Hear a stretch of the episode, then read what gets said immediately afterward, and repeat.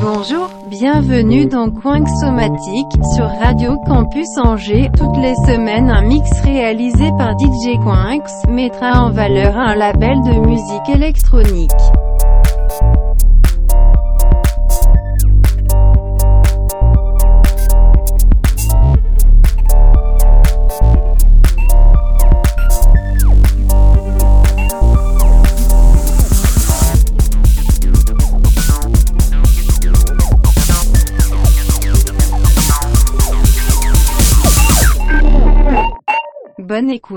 Bonjour et bienvenue dans Coin Somatique. Cette semaine, je me suis intéressé au D3 Festival qui a lieu du 17 au 20 mars dans quatre lieux des Nuits Angevines.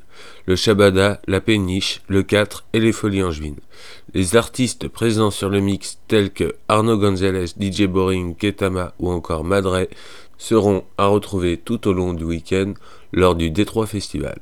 Allez, c'est parti. has to remain quiet Let me, while you shoot. let me tell you a secret. I can play as if I was deaf and dumb. I can play if you was had a gang war in the joint. It don't mean nothing to me. Whatever you want to do, I do it nice.